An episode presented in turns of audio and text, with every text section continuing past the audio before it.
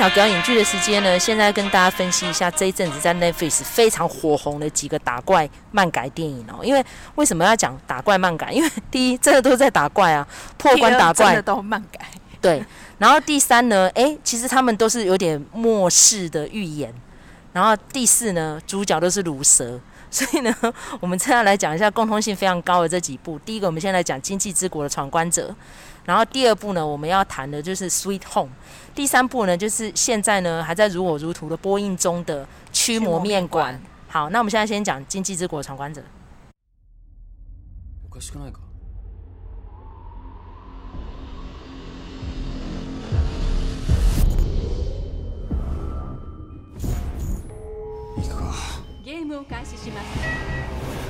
トランプのマークごとに大まかなゲームのジャンルが决められているゲームを开始しますクラブはチーム戦 ダイヤは头脳戦电球のスイッチはゲームを开始しますあとは人の心をもてあそぶ里切りのゲームこれ何なんだよそこに答えがあるのかな今际之国闯关者的故事上面呢，其实设定非常的简单，就是三个呢算是尼特族社会的边缘年轻人，然后找不到人生的定位。 主角呢叫做阿里鼠，就是有希，所以他的英文片名呢叫做《Alice in Borderland》。那这个阿里鼠呢，他很辛苦的是因为他的爸爸是一个大学教授，很优秀，他的弟弟也品学兼优，可是他自己本人是个尼特族，就是赖在家里也不去外面偷谈，然后就被众人唾弃这样。他的人生呢，两个最大的亮点就是他的好朋友，好，那个两个好朋友一路呢陪他。过关斩将，就是他们只要遇到人生不顺利的事情，就会躲到自己的小天地里面这样子。但是没有想到有一天他们在恶作剧的时候，一朝醒过来，从公厕走出来，发现竟然这个，呃，日本的这个涩谷街头，竹下通都有拍到，对，这样都空无一人，整个东京的人都不见了，蒸发。就这个动物好像不受影响，但是所有的活人都没了，然后仅存的几个活人呢？都是在路上零零星星、三三两两，然后甚至于呢，都要在几个莫名其妙的关卡上面生死搏斗。这片子好看的地方在这边，就是那个搏斗的过程。第一啦，你会觉得好像闯进了一个什么兔子洞里面一样，因为它就是有点像《爱丽丝梦游仙境》。然后呢，你进去一个地方，不但呢要被指定要拿起一只手机。然后还要做什么面部辨识啊？然后发给你一张扑克牌，借由那个扑克牌四个花色所代表的关卡的内容，你就要一步步的想办法烧脑，让自己能够逃出升天。所以看得很紧张刺激，中间呢还有很多人性的考验。尤其是很多粉丝说看到第三集那个狼与羊的那一集就崩溃大哭了。那麦嫂也是不外乎其中一位。我看完那集我真的超级感慨的，甚至于后来有朋友来我家，我跟他说。你看了第三集也没？还没。好，那你就自己安静的看。结果他也坐在沙发上哭起来，就是飞利浦，他就怎么这样子？我对，他那个剧情就是设定这样。然后当然最后呢，呃，到第一季的尾声还没有看到最终大魔头是谁。然后据说在漫画已经连载完，大家大家已经知道怎么一回事了，但是。听说这个影集呢演的欲罢不能，第二季即将在今年的春天就要上映了。哇！因为它是接着拍的，所以好像预计二月多就要 on 了，嗯、就刚才农历年那个时候，所以我们都非常期待第二季的上映。对，那个其实《经济之国闯关者》啊，在我们的呃年末推荐影集的那个部分，就有讲，我们就已经有讲过《经济之国闯关者》了。那其实，在我们今天要讲的三部片子里头呢，它是最早上架的一个一套。呃，戏剧哦，那呃，其实我觉得《经济之国闯关者》非常有趣，就是说那个时候我一看，呃，一开始是是你先看吗？还是我先看？我先看。对，一开始是麦嫂先看的，然后他就跟我说：“哎，这个好看呢，可以看。”然后我也就看了。那我看我看了之后，我就跟麦嫂说：“这个不是日剧的节奏，因为其实日剧它比较是属于。”如果大家常在看日剧的话，它通常都是属于一，他们叫做一话完结的那个结构啦。那实实际上，《经济之国》也是大致上有遵循的这样子的一个呃，这样子一个设计。它它通常那个一集里头有一个关卡这样子。那当然后后段，它到了那个海海滩的时候，到了 beach 的时候呢，它的那个节奏是有不太一样这样子。我觉得《经济之国闯关者》它的那个节奏真的是比一般的日剧明快很多，尤其是它第三第三集就是有几个主要的角色就领便当了，我觉得这个也是让看的人有点始料未及。那他，我觉得他最厉害的一点就是说，这个应该算是呃日本的日剧上架到国际的平台是最受瞩目的一部片子，因为之前有那个全裸监督嘛，听说第二季好像要上了。对，那可是毕竟全裸监督它是一个在日剧里头也算是一个比较另类的题材，尤其又是山田孝之宇宙的，所以那个大家已经可以期待，就是说，对，它就是会有点怪怪的这样子。然后他又用了一个非常地域性的，就是说日本 A 片的这件事情来拍，所以他虽然也蛮受瞩目，可是比较没有受到国际上的瞩目。那这个《经济之国闯关者》这一套，等于是说，它算是一个在国际上大家也非常瞩目的一套剧。它已经有开创出属于 Netflix 的影像的那个节奏了。我觉得那个节奏是 Netflix 的节奏，而不是日剧的节奏。那它的取材也比较。类似于 Netflix 的类型影集，比较不像日剧的取材。因为日剧，呃，如果大家有看的话，其实他们还是温馨热血向比较多。那我觉得《经济之国》它虽然也是有它热血跟积极的一面，但它已经有把一些呃不可测的东西，然后人性的一些恶。已经有放进去了，所以我会觉得，我会觉得从《经济之国》来看日剧是非常有趣，因为我们知道说日剧以往都是拍给他们自己日本人看的，所以是因为日本人看了觉得好看，然后邻近的国家因为文化的关系，也也觉得说，哎，这个东西好看，然后他们才外销的嘛。他们并不是像韩剧那样子一开始就打算外销，那所以。韩剧他们会刻意的迎合国际市场的品味，但日剧比较不是，所以长期以来他们都做他们自己的。但我会觉得《今际之国闯关者》是一个很重要的，他们融入国际的品味的一套作品。那也非常期待他第二季能够就是让大家就是一样带来很精彩的那个收视的感感受这样子。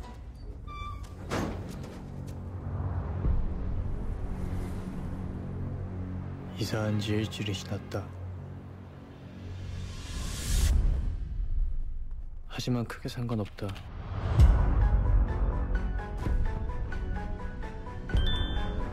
그냥 지금 죽을까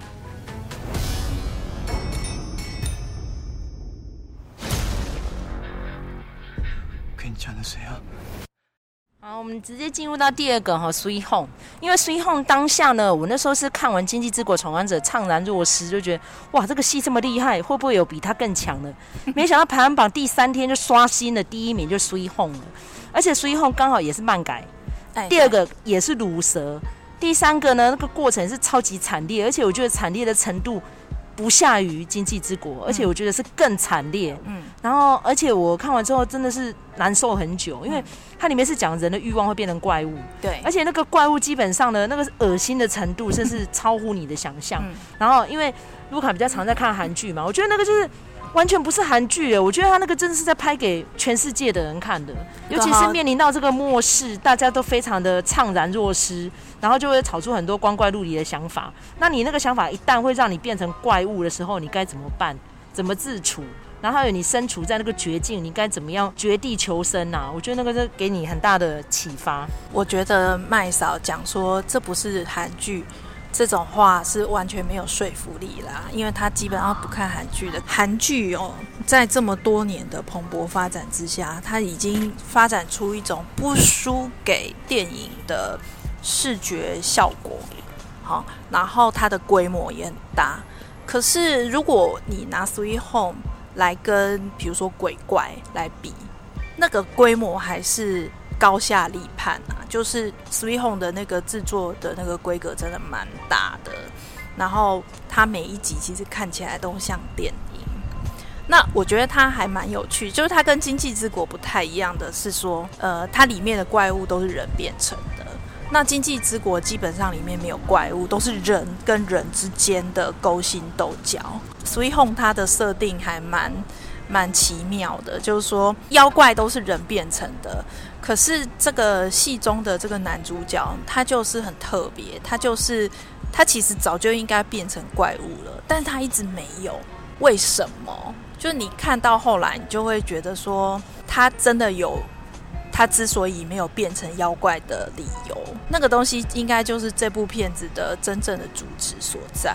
他最后还是有怪物化的，但是那怪物不是你想象中的怪物。没错，对。就呃，也不要太爆梗了。但是我整个在看的过程当中，因为他每个人的人设都非常的凄怆，因为绝大多数都领便当了，而且他在领便当的当下，你就会为他非常的不舍。然后像我刚刚在讲那个。《今际之国闯关者》的时候，大概真的让我爆哭在其中两集。但是我看《Sweet Home》，我真的每一集到最后都很想哭，而且那个哭就会让你很痛彻心扉这样子。然后也很期待他的下一季，因为听说他也是连着拍的，所以下一季据说又要跟《经济之国》打擂台了哈。那这是我们的观众朋友们有福了，一连串这么好看的戏剧这样接着上档啊，非常的赞。这样，我记得在那个《Sweet Home》里头有一幕我印象非常深刻，就是他们呃不是。十四楼的大叔不是就是要那个男主角下去救那一对姐妹，对姐弟嘛，对小姐弟嘛。然后救上来之后，还有一个那个呃少妇，对不对？那跟那个大叔，那个残障的大叔，他们就几个人坐下来吃饭。然后那一幕就让我想到害人怪物。就是当所有的事情都风平浪静之后，他们一家人终于可以坐在一起吃饭。我觉得这件事情对于韩国人来说是非常有意义的，所以他才会把这个名字取名叫 Sweet Home。虽然说这些人啊，他们都是来自四面八方，他们其实本来不是一家人，但他们都带着各自的伤痛，因为这个事情不知道什么时候会解密哦。就是说，每一个人来到这个。即将被改建的老旧公寓背后都是有一段故事的，他们可能都是不被社会接受的人。那因为他们的被就是在社会上是边缘的状态，所以导致他们心里有很多各种不同的心魔跟欲望，然后幻化成不同的怪物。但是他们到后来。在这个一起打怪的过程里头，就发展出一个像一家人一样的那种共同感。我觉得那个事情是也是蛮令人感动的。对啊，有一些就要苟且偷生人，到最后也逃出不了他自己的责任，他也是要出来拯救弱势。我觉得这些设定都让我蛮感动的。嗯嗯，对啊，因为一开始你就觉得这怎么是超讨厌，他怎么赶快去死啊？后来最后都发现，哎，这还蛮有人性的哈。是，对，对啊。进入到第三集之前哦，要告诉我们听众朋友，这第三个影集现在还没有播完啦。那希望大家听完我们讲这集之后呢，诶，能够参考一下。然后我们不会爆梗，但是我觉得这个也是让我感觉，嗯，上来讲对韩剧改观。因为我刚刚已经提了，其实我是不看韩剧的。诶，接连看这两部韩剧也还不错，节奏也蛮明快的。第三部就是《驱魔面馆》。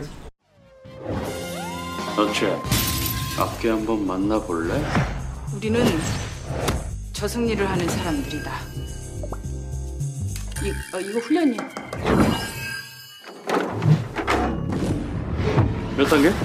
3단계일 수도 있어요 악기들이 인간 세상에 내려와서 살 수 있는 방법은 살인 그 영혼을 먹는 거야 형 정신 차려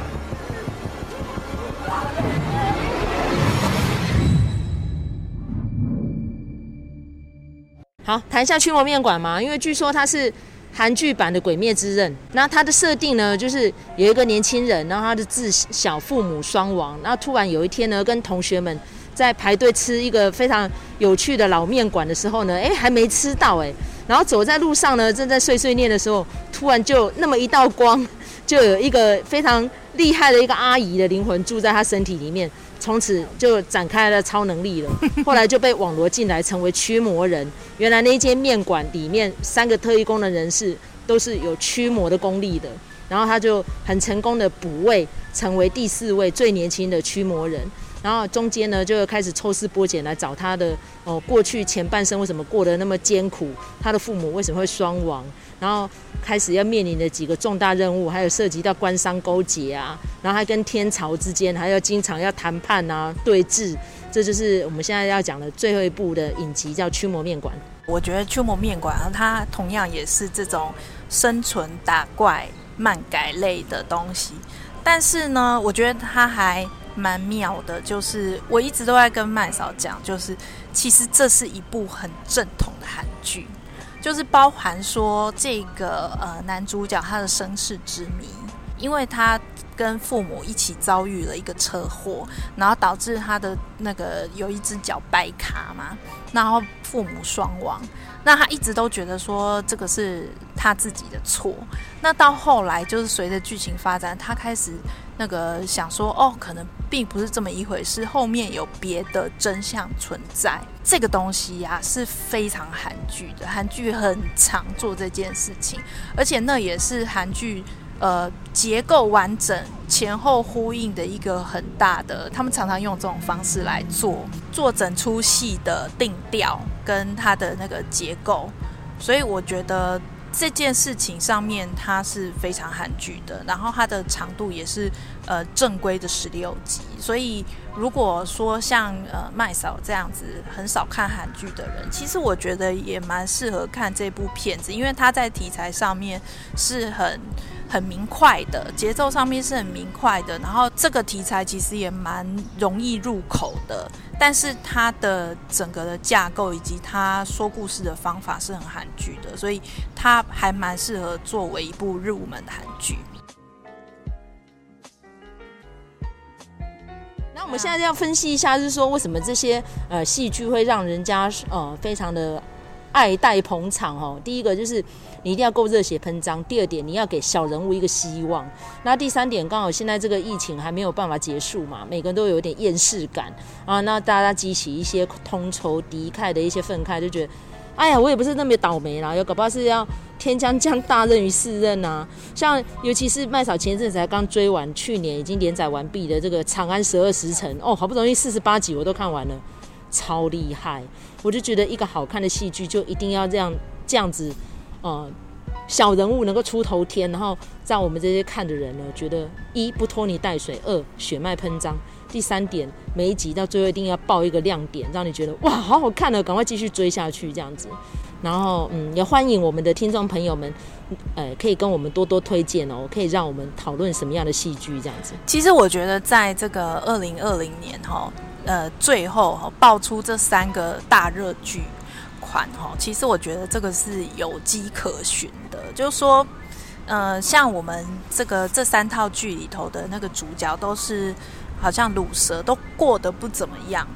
但是，是不是表示说你活在世界上就没有任何的作用呢？或者是说，你其实这个是人生是不值得活的，并不是这样的。人都是遇到逆境，你才知道说你可以激发出怎么样的。呃，潜能，而且像那个《Sweet Home》跟那个《经济之国的闯关者》啊，他们一直有一个中心思想，就是呃，比如说像《经济之国》这个阿里苏啊，他一开始其实就是属于那种，反正我活着也没什么没山小路用啊，然后有一点不是很想活，但到最后因为这些事情的淬炼，他。激发他想活下去的意志，而且他还要帮朋友活下去，耶。没错，我觉得那个是好大的使命哦。对，就是说，尤其属于后面一开始那个男主角是要去那里自杀的，哎，对，没想到在第一季中间后段，他就发现自己有那么大的使命在，他不能死的。对，有一些人是处在那个要变成怪物，然后又还没有变成怪物的那个状态之下，然后人家就问说，这些还保持人形的人说，嗯、呃，你们到底是怎么撑过来的？然后他们就回答说，其实就是单纯的想要活下去而已，然后要用一个人的样子，有尊严的样子活下去而已。所以其实我们可能不到那个关头，都不要轻言说我已经放放弃求生意志。其实这句话我在看《长安十二时辰》的时候，它里面也一直讲，因为里面的主角受尽折磨，很多人都问他说：“你从死牢里被救出来，然后又有那么多的考验。”然后考验突破了之后，有可能又要关回去，那你何必呀、啊？嗯，他说我就是要活，是，而且我要让所有的人都能活。对，我觉得其实这就是英雄伟大的地方。对，我觉得其实就是并不是在于说什么你有超能力啊，或者你可以拯救多少人啊。其实你只要很坚决的活下去，你就是自己的英雄啊。我觉得这三部剧其实也是用这种方法在鼓舞我们现在这个疫情当前的人世间。对，对啊，嗯，好。那我们这一集呢，虽然录得有点仓促，我们是在有点半露天的户外录音的，但是我们都是发自于肺腑的推荐大家看这几出剧。然后最后呢，就是这个疫情虽然还没有结束，但是我们还是要告诉我们听众朋友们，活下去就有希望。我知道在过去的几个月凋零的一些明星，有一些可能是自己了结生命的，有些是不幸遭遇到疫情被夺走生命的。但是无论如何，只要还活下去，我们就还是可以做出很多的改变。无论是改变自己的人生，还是改变了别人，像麦嫂在录这一集之前两天才看了《灵魂急转弯》，里面呢那两个灵魂各自不一样的遭遇，但是到最后也是告诉我们听众朋友们，就是要活下去。无论你活下去的动机跟人生的火光是什么，因为它里面一直在找 Spark 嘛，那你找到这个 Spark，Spark，其实我觉得他当初《星际大战》取这个名字，《星际争霸战》取这名字很有趣。就是因为他也很苦嘛，那个史巴克。好，那如果你今天找到这个生命中的火光，你要怎么样把它延续下去？这也是我们一个非常重要的使命。那下一集呢，我们可能就会讨论这个灵魂急转弯。好，希望卢卡跟郑医师都看完了，我们来好好做一集灵魂急转弯的分享。好，那感谢大家收听这一集节目，我们下次再见喽，拜拜。拜拜。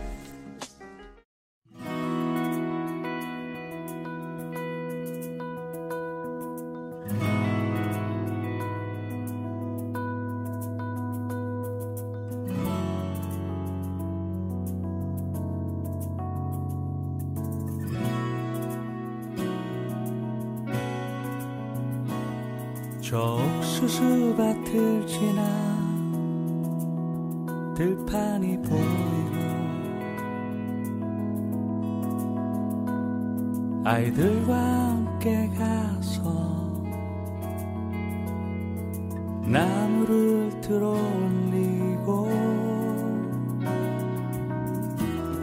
하얀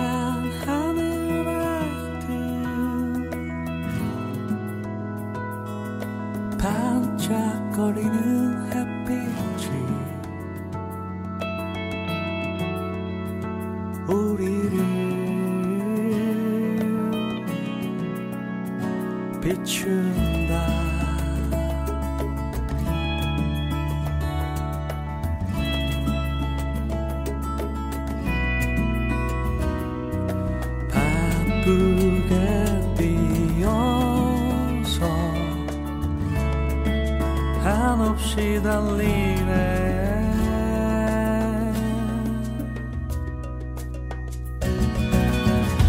아 이건 말로 표현할 수 없는. 아